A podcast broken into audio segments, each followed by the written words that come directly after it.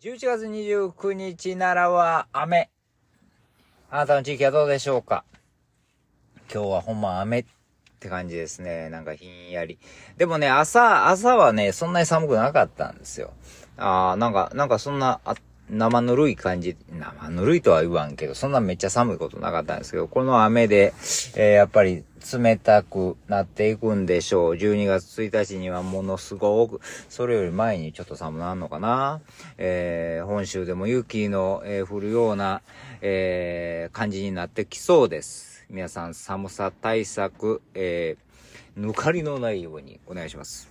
はい。そしてですね、えー、イギリスの新しい首相ですね、スナクさん、なりましたけども、えー、対中関係の黄金時代は終わったというふうにロイター通信に載ってたんですけどね。これま日本経済新聞にも載ってましたね。えー、イギリスの利益と価値観に挑戦する中国政府の組織的な動きが一層激しくなった。貿易が社会、政治改革につながるというか甘い考えももはやないと言ってるんですね。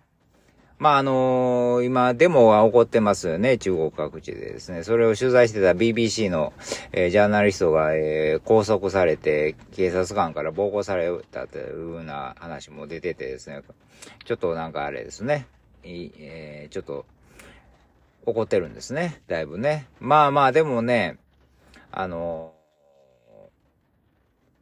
ちょっとみんな距離置き出したね、中国と。うん。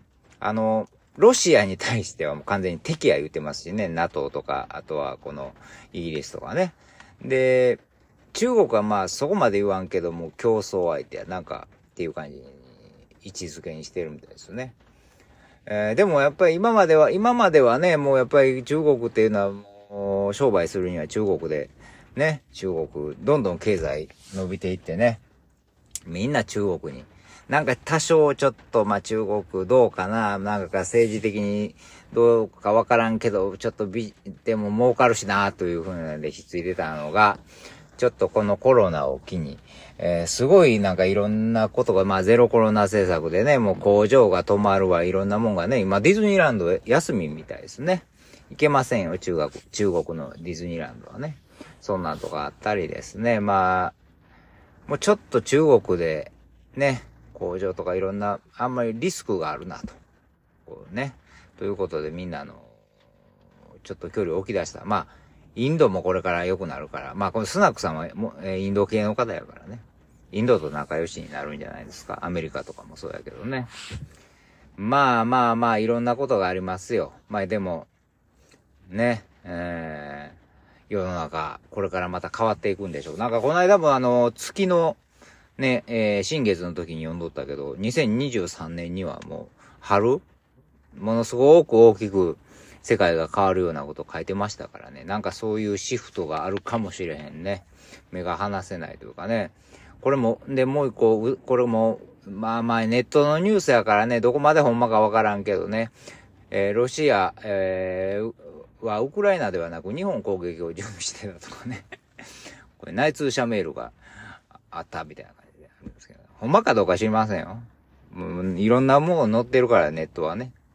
それを自分で選んでいくのが自分で、自分の目でね、選んでいくことですけど。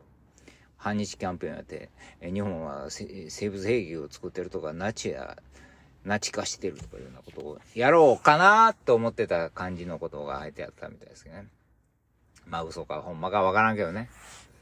まあありえんこともないよね。ウクライナ実際、ナチや言うて、こう言っ、ネオナチや言うて攻撃しましたから、攻めていったからね。ウクライナにね、ロシアが。わからない。だからね、な、何が起こるかわからないです。これからはっきり言うてね。